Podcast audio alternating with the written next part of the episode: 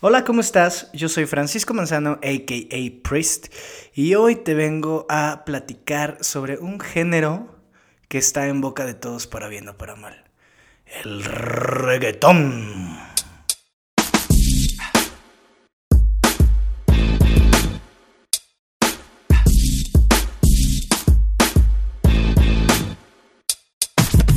Antes que otra cosa quiero dejar súper en claro este disclaimer.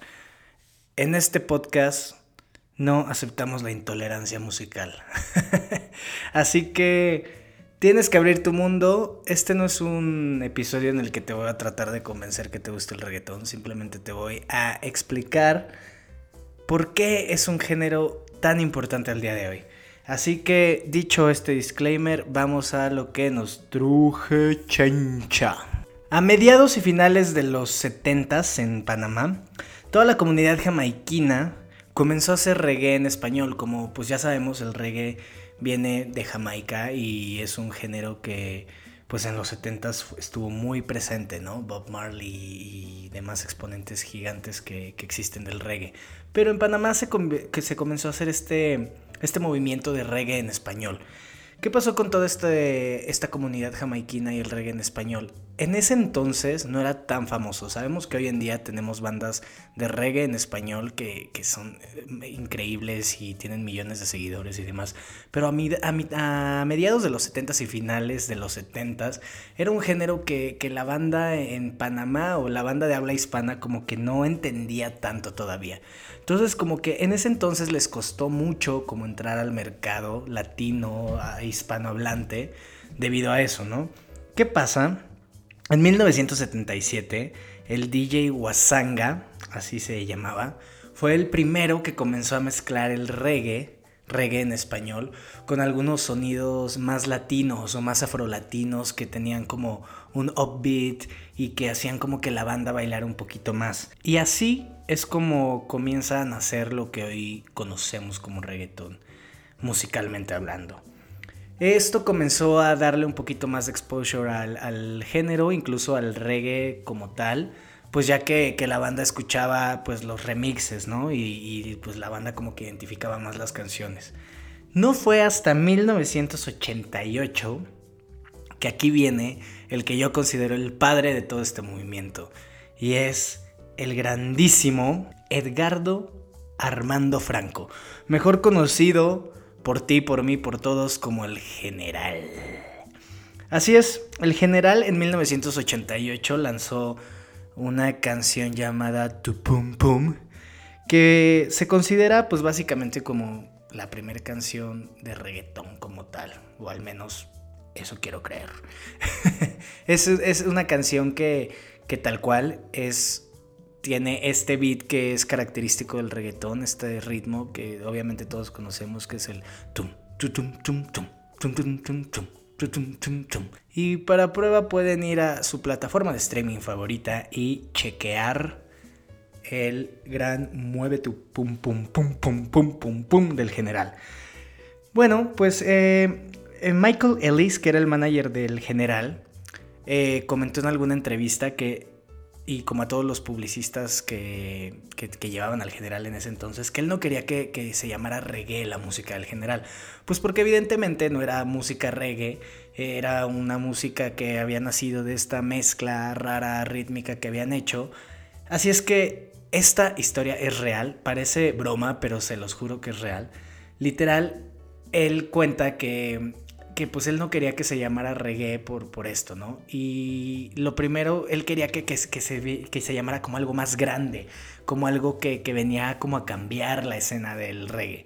Entonces lo que hicieron fue de que, pues a ver, en Panamá, y creo que esto es todos los latinos, a todo lo que es grande le, le, sumamos el on, ¿no? Así de que está bien cabezón, el camisón, el musicón, ¿no? Todo lo que creemos que es más grande le agregamos el on.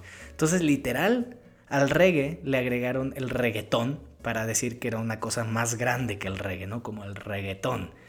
Está bien mensa la historia, pero es verídica. Así es que el nombre del reggaetón nace así, así de fácil y de sencillo. Y ahí vamos un poquito a desmenuzar un poquito el género. Y yo sé que muchas de las personas que hoy en día dicen, ah, es que sabes que el reggaetón no me gusta porque es súper repetitivo, es súper simple, sus arreglos son súper sencillos, la base rítmica está de hueva, su armonía es súper pobre, las letras no tienen sentido, son misógenas, se hipersexualizan a todo lo que tiene que ver con hombre-mujer. y, y sí, la verdad es que muchas de estas cosas son ciertas y les voy a explicar por qué. La armonía del reggaetón tiene de 3 a 4 acordes máximo. Esto significa que son cuatro series melódicas que se repiten todo el tiempo, tres. Esto la verdad es que sí, el reggaetón se basa en eso, pero también muchísimas de las canciones que escuchamos hoy en día, ¿eh? O sea, créanme que hoy todo lo que escuchamos no tiene más de cuatro acordes en, la composición. Así es que si vamos a analizar y si vamos a poner a comparar el reggaetón en ese punto, pues al final del día termina siendo igual que muchísimas de las canciones más aclamadas que puedan imaginarse, del rock, del pop, de cualquier género, están compuestas así, con tres o cuatro acordes, fin de la historia. Así es que el reggaetón, pues nada, está en la misma línea, así es que eso no puede ser un, una un pretexto para decir, ah, el reggaetón es, un, es repetitivo, porque todas las canciones son lo mismo. Eh, otra cosa que también toda la gente dice todo el tiempo, y esto es una cosa muy verídica, la misoginia. La misoginia obviamente todos, y aquí vamos a decirlo, está mal. La misoginia está mal venga de donde venga, eh, como venga, de quien venga, de lo que sea. La misoginia está mal, punto final. Y, no es justificar ni nada, pero la verdad es que el reggaetón no es el único género que tiene letras misóginas. Ejemplos podría darles muchísimos. No sé, este, canciones de The Beatles, canciones de estos señores trovadores que de repente tienen unas letras que donde explican violaciones explícitas y cosas así que está de miedo. Incluso A Little Less Conversation del mismísimo Elvis. Eh, no sé, son muchas canciones que, que al final del día tienen este tipo de letras y está mal. Está mal, esto no estoy diciendo ni estoy justificando que el reggaetón de repente llegue a tener letras misóginas, porque no todo es así, también eso hay que, hay que mencionarlo. Eh, eso está mal, fin de la historia, sí, no, no apoyamos esas, esas conductas. Eh, y pues nada, solamente quiero, quiero ponerles, abrirles un poquito la mente en eso, ¿no? De que hemos normalizado este tipo de letras en muchísimos otros géneros, sin cuestionarlo. Incluso creo que todos hoy en día seguimos bailando 17 años de Los Ángeles Azules y es una canción donde un señor de no sé cuántos años presume una relación con una niña de 17 años. Güey, una niña de 17 años. Y todos los mamás, las mamás, los papás, todos seguimos bailando 17 años en las bodas, en las fiestas. Así que no es justificar, no estoy diciendo que esté bien, pero no es un punto que tendría que ser como ponerse en discusión que sea específico del reggaetón. Eh, además, otra cosa que, que, pasa y que viene de, este, de esta parte es como que todo el mundo critica que, ah, es que la hipersexualización del reggaetón y el perreo. Eh, parece que están ahí cogiendo los que están bailando perreo. Pues sí, la verdad es que, que el, perreo nace de una, de una necesidad de manifestar la sexualidad ante una sociedad que no te lo ha permitido jamás, ¿no? Y, pues al final del día es algo, te molesta porque, porque te muestra algo que no quieres ver en esta sociedad súper doble moral, ¿no? Y, y esto, güey, es lo más parecido al punk. O sea, literal te está poniendo en la jeta algo que no quieres ver y te está haciendo así como de que, eh, mira, esto te va a causar molestia. Pero es algo que todos hacemos, digo, al final del día, creo que todos en edad adulta, pues terminamos teniendo sexo, ¿no? Y, y es parte de la vida humana, de las necesidades fisiológicas humanas. Pero claro, vivimos en una sociedad súper moralista que te dice desde chiquito, chiquita, chiquite, no, el sexo está mal. Entonces, de ahí proviene esto. Lo más equivalente y algo que podría poner como, como ejemplo para, para que se den una idea de qué es el perreo, históricamente, En los 50 cuando Elvis eh, comenzó a cantar rock and roll y demás, toda la gente y todos los señores y todas estas personas de doble moral decían como de que, oh, mira, Elvis mueve las caderas, súper sexual, como si estuviera cogiéndose a alguien, bla, bla, bla.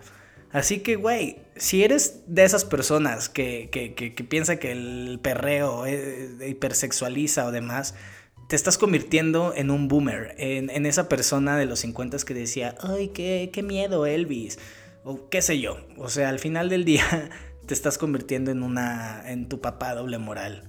Ay, Dios, sí, ya de que generalizando que todos los papás son doble moral. No, no, no, pero, pero creo que, que, entiendas el, punto. Además de que el reggaetón viene de un estrato pobre. Eso es lo que te causa más conflicto cuando ves a alguien perreando y poniéndotelo en la cara, que además viene de un estrato social, pues muy bajo, ¿no? Que, que básicamente es de donde nacen todos los movimientos que, realmente trascienden, ¿no? Así que no te conviertas en el abuelito que dice, oh, están perreando. ¿Por qué le pone el culo en sus genitales? y bueno, ya que hice esta relación de Elvis y el reggaetón, eh, hay un hilo súper interesante en Twitter de un güey que se llama Straying Wheel. Lo voy a dejar aquí abajo el link para que si te interesa más la historia te metas. Básicamente lo que nos comenta este güey es de cómo la, música popular desde los 50 eh, ha seguido una fórmula que se convierte hasta el día de hoy en el reggaetón, que pues es la música más popular hoy en día, ¿no? Y te lo voy a resumir aquí súper rápido y súper sencillo, como para que te des una idea de qué habla estilo y para que también tengas como este contexto histórico de cómo un género se convierte tan popular al día de hoy, ¿no? Eh, básicamente en los 50s eh, nace el blues, que es esta música de negros, que es característica, bueno, básicamente es música que gente negra comenzó a componer en ese entonces. Y es, es un género que se caracteriza por tener un ritmo en tresillos, ¿no? Un ritmo atresillado, una composición atresillada. ¿Qué son los tresillos? Los tresillos son tres notas que caben en un solo tiempo. Ya sé, tal vez te estoy hablando en chino, pero te lo voy a poner súper fácil el, ejemplo que todos nos ponen cuando estudiamos música para que entendamos los tresillos es México. Entonces, si tienes un compás de cuatro tiempos, tienen que caberte cuatro Méxicos, ¿no? Que son los tresillos. Entonces sería algo como México, México, México, México, México, México, México, México. Ese es el ritmo atresillado, esos son los tresillos. Entonces, básicamente el blues se caracterizaba por tener esa base rítmica, ¿no? Los tresillos, un ritmo atresillado. Que eso pues evidentemente en ese entonces era como, wow, esta música está muy cool. ¿Qué pasa? Que después el Chicago Blues, que era como un subgénero del blues, comenzó a, hacer como un mix con el jazz de ese entonces. Que el jazz básicamente era como un poquito lo mismo que el blues, pero más rápido. ¿no? O sea, era como más un México, México, México, México, México, México. Entonces, básicamente el jazz era como un reggaetón del reggae de ese, entonces, ¿no? Por decirlo de una forma. ¿Qué pasa? Que cuando el blues y el jazz comienzan a hacer como esta, esta mezcla, se empieza a hacer un género como más dramático, como más sexy, como más sucio. Y ahí viene una persona súper importante en esta historia que es John Coltrane. Eh, los que no lo conocen, estaría bien chido que se vayan a escuchar. Un compositor trompetista muy cabrón que, como que fue el que empezó a hacer este mix de estos géneros. ¿Qué pasa? Eh, que de ahí sale una persona que es para mí el amo maestro y por la persona que gracias al día de hoy tenemos la música pop y es el gran Quincy Jones. ¿Qué pasa con Quincy Jones? Quincy Jones era la mano derecha, productor, compositor, todo de Frank Sinatra. Que Frank Sinatra pues era como un representante de estos géneros que les venía diciendo, ¿no? Era como el más cabrón. Entonces Quincy Jones cuando se da cuenta que Frank Sinatra pues ya no la está dando, conoce a Ray Charles, que seguramente todos conocemos a Ray Charles. Es este pianista, compositor, cantante que era ciego antes que Stevie Wonder. Así que Quincy Jones comienza a hacerse super chile de Ray Charles y empieza a hacer toda la música de Ray Charles cambiando por completo el, el sonido de ese entonces, ¿no? ¿Qué pasó? Ahí llegó un Elvis en esa misma historia. Y esto es una historia que se repite al día de hoy, porque ahorita se las voy a contar en qué se repite. ¿Y qué fue Elvis? Elvis fue simplemente un blanquito apropiándose de la música negra. Fin. Así de fácil, así de sencillo. Como sigue sucediendo, ¿no? Los blancos apropiándose de la música negra, de la música latina, y ahí vamos a llegar a ese tema en un ratito. Pero bueno, básicamente en este punto de la historia, Elvis se apropiaba de Ray Charles, ¿no? Y pues sí, Ray Charles era una riata gracias a Quincy Jones. ¿Qué pasa? Para este entonces, pues obviamente el blues, que era ya esta mezcla con el jazz y demás, pues ya no, ya no tenía como esa, esa característica del ritmo al principio. ¿Qué pasó? Que aquí eh, Quincy Jones y toda la banda que se dedicaba a producir música en ese entonces decidió cambiarle el nombre y ahora todo lo que conocíamos como blues y jazz y esta mezcla rara, ahora se llamaba soul. Sí, soul, que además está muy chistosa esta referencia porque básicamente antes de que existiera el blues y todo esto, los cantos de los esclavos negros se llamaban soul que pues eran como los cantos del alma, ¿no? Los cantos del espíritu, de lo que ellos sentían, eh, pasando todo el struggle de pues de ser esclavos y demás. Entonces está muy cagado que de repente se haya retomado ese, ese concepto para que la, la música ya evolucionada a este punto se llamara soul otra vez. ¿Qué pasa? Los padres reyes riatas gigantes del soul son unos güeyes que se llaman Tower of Power, que es una banda que nace en este movimiento, ¿no? Gracias a Quincy Jones y a toda esta banda que, ya les venía comentando. Tower of Power son unos güeyes que tienen una canción que se llama Attitude Dance. Que todos, todos, todos, todos, absolutamente todos hemos escuchado esa canción. ¿Por qué? Porque nuestro queridísimo Luismi, el gran sol de México, de América, hizo un cover de esta canción llamada ¿Qué nivel de mujer?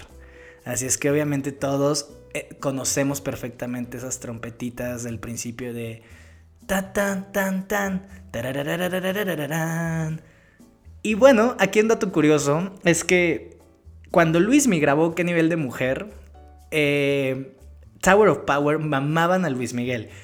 Cabe mencionar que Luismi era una riatota en eso entonces, ¿eh? O sea, Luismi incluso cantó para el mismísimo Frank Sinatra, imagínense.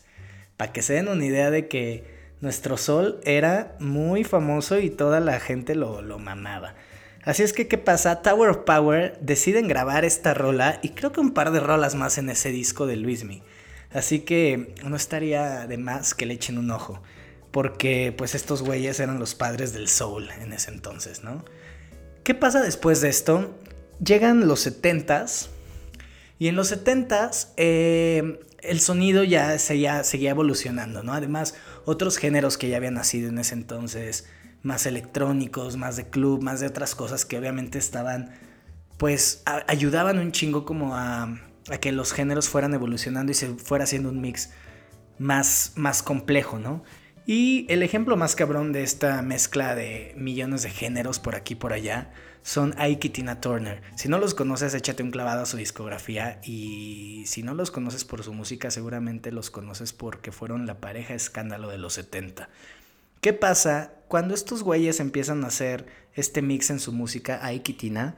Eh, tenían una guitarra de blues, eh, metales de jazz, eh, con base de soul, con voces basadas en el gospel y aquí y allá. Tenían una mezcla de todo. ¿Qué pasa? Que Quincy Jones, nuestro gran Quincy Jones del que ya hablamos, el de Ray Charles y Frank Sinatra y demás, pues se da cuenta de esto y entonces dice, ah, no mames, pues de aquí somos, ¿no? Esto es, esta es la nueva forma de, de crear música y de hacer ritmos nuevos. Entonces en los 80 se hace mejor amigo, chile, productor y todo, todo, todo, todo, todo de nuestro queridísimo, adorado y odiado Michael Jackson. Así es, Michael Michael Jackson, el que todos conocemos. Quincy Jones es el responsable del sonido de Michael Jackson. Que eh, para este momento Quincy decide renombrarlo como RB. Así que ya no era ni blues, ni soul, ni jazz, ni rhythm and blues, ni nada. Ya era RB. ¿Qué pasa? El RB es la base de toda la música pop que hoy conocemos. Paralelo a toda esta generación nació mm, Stevie Wonder y por ahí también nació Prince. Así es que básicamente, sin, todos tomando esta, esta forma musical o esta tendencia musical. ¿Qué pasa? Que si no hubiera existido un Michael Jackson, que si no hubiera existido un Stevie Wonder, que si no hubiera existido un Prince, básicamente nada de lo que escuchamos hoy en día existiría. Ariana Grande, Mariah Carey, NSYNC, todo lo que quieras imaginarte, eh, nada de eso existiría si no hubiera sido por estas riatotas. Así que básicamente todo el pop que, escuchamos es RB, ¿no? Y viene de toda esta, este bagaje musical que, que ya les platiqué. Y bueno, aquí viene la parte interesante. En los 2000 obviamente el pop ya es una mezcla de chile, mole, pozole, de todos los géneros con elementos de, por aquí, de por allá. Y eso es lo que hace que, que, al final del día conecte con la gente, ¿no? Que tenga una referencia auditiva para una persona hace que una canción sea más pegajosa, se acuerde más, etcétera, etcétera. Y así es como, como bajamos a todos los artistas pop desde los 2000, ¿no? Y bueno, ya que estamos en esta época, los 2000 eh, quiero retomar un poquito lo que te había contado, que es que a finales de los 80, el general, el reggaetón se bautiza como reggaetón y el general se convierte en la riata máxima de este género en los 80, 90. ¿Qué pasa? Eh, a finales de los 90 y principios del de los 2000 nace toda esta oleada de reggaetoneros de Panamá, eh, de Puerto Rico, ¿no? Eh, Daddy Yankee, Ivy Queen, La Factoría, que básicamente para la comunidad latina en Latinoamérica y en Estados Unidos, pues es un boom muy cabrón, ¿no? Todos, todos, absolutamente todos, en esa época escuchábamos reggaetón escuchábamos Perdóname de la Factoría, el álbum que para mí es un álbum que rompió las barreras del reggaetón a Estados Unidos, que es Barrio Fino del 2004 de Daddy Yankee. Si no lo has escuchado, es el momento de echarte Barrio Fino de Daddy Yankee de principio a fin porque es una joya. Así que bueno, en esta época para los latinos es un boom el reggaetón y, y así sigue siendo, ¿no? Sigue siendo un género que todos escuchábamos, que nos encantaba, que poníamos para bailar, para la fiesta, pero siempre con este, este rollo de que, ah, pues nunca aceptabas abiertamente que el reggaetón te gustaba, ¿no? Como que lo escuchabas y era medio un guilty pleasure. Y no fue hasta el 2015, sí, 2015, y este dato está muy cagado, pero es verdad el reggaetón comienza a hacerse mainstream porque con todo este cagadero de géneros que les venía comentando que ya la banda del pop comienza a hacer, eh, nace una canción que se llama Sorry de Justin Bieber. Así es, queridísimos amigos, Sorry de Justin Bieber. Es como un parteaguas de por qué el reggaetón comenzó a hacerse mainstream. Eh, básicamente, Sorry de Justin Bieber tiene una base de reggaetón eh, que es la que habíamos hablado hace rato, el pum, tatam, tam, pum, tatam, tam, pum. Obviamente ya sigue esta fórmula del pop que les había platicado de mezclar 8800 géneros. Y Sorry de Justin Bieber tiene dancehall, tiene tropical house, tiene moonbathon, tiene un poquito de dembow rhythm, etcétera, etcétera, etcétera. El punto es que aquí es donde este beat del reggaetón que, hace rato platicábamos, que para mucha gente es como muy repetitivo y muy de hueva, empieza a meterse en la cabeza de las personas. Y luego, en 2017, nos viene eh, al mainstream Despacito. Así es, Despacito de Luis Fonsi con Daddy Yankee. Que pues todos estamos conscientes del fenómeno que fue Despacito. Tú escuchaste despacito, yo escuché despacito, todo el mundo escuchó despacito hasta que ya más no pudimos escuchar despacito. Estamos hartos de esa canción. Pero aquí viene la cosa interesante que hizo despacito. Despacito puso en el oído de todo mundo el reggaetón y este trip latino, ¿no? Que si ya Justin Bieber en el 2015 no lo había medio dejado en el oído, en el mainstream, Despacito se encargó de decir, ¿sabes qué? Bye. Este es el momento de los latinos. Este es el momento de que este género te guste. Porque además está acompañado de, todas estas cosas. De hecho, Despacito es una canción que si la analizas musicalmente, tiene mezcla de todo lo que te acabo de platicar, desde el blues, jazz, bla, bla, bla, bla, bla, Quincy Jones, etcétera, etcétera, etcétera, etcétera. Es una mezcla, es así de que todo metido en una licuadora, en un procesador, y pum, hecho puré para ti. Así es como comienza este trip del reggaetón haciéndose mainstream. Y obviamente como el reggaetón es un género que también ya tiene mucho tiempo, te estoy hablando los 80, 90, 2000, 2010 obviamente es un género que ha evolucionado a lo que conocemos el día de hoy. Que básicamente lo que hoy escuchamos ya no es reggaetón como tal. Se convirtió en género urbano, eh, que, que, pues tiene todas las bases del reggaetón, pero también mezcla muchas otras cosas. Y para prueba tenemos a los máximos exponentes de la música latina. Es más, de la música hoy en día son los dos artistas más escuchados en el mundo, que son J Balvin y Bad Bunny. Si tú te metes a escuchar la discografía de estos dos hombres, eh, te vas a dar cuenta que toda su música se basa en eso, en la mezcla de ritmos, en agarrar un poquito de por aquí, de por allá y hacerlo pues un sonido que, que, que, que te sea agradable, ¿no? Que, todo el mundo le gusta. Hoy en día, lugar que vayas, a cualquier parte que vayas donde estés, vas a escuchar reggaeton. Y eso es algo que, que al final del día le da una visibilidad muy chingona a los latinos y creo que eso es lo que hay que reconocer más allá de si te gusta o no te gusta. Hoy en día los latinos están teniendo visibilidad y representación gracias a estas personas que están haciendo reggaetón y que están teniendo esta exposición a nivel global. O sea, un J Balvin con un Bad Bunny, una Shakira en un Super Bowl, incluso J-Lo que a pesar de que es New Yorkican, pues da un poco de visibilidad a la comunidad, ¿no? Y, eso es algo que, para mí es muy, muy gratificante como latino, crecido en Latinoamérica, en México, tener un poco de visibilidad y representación.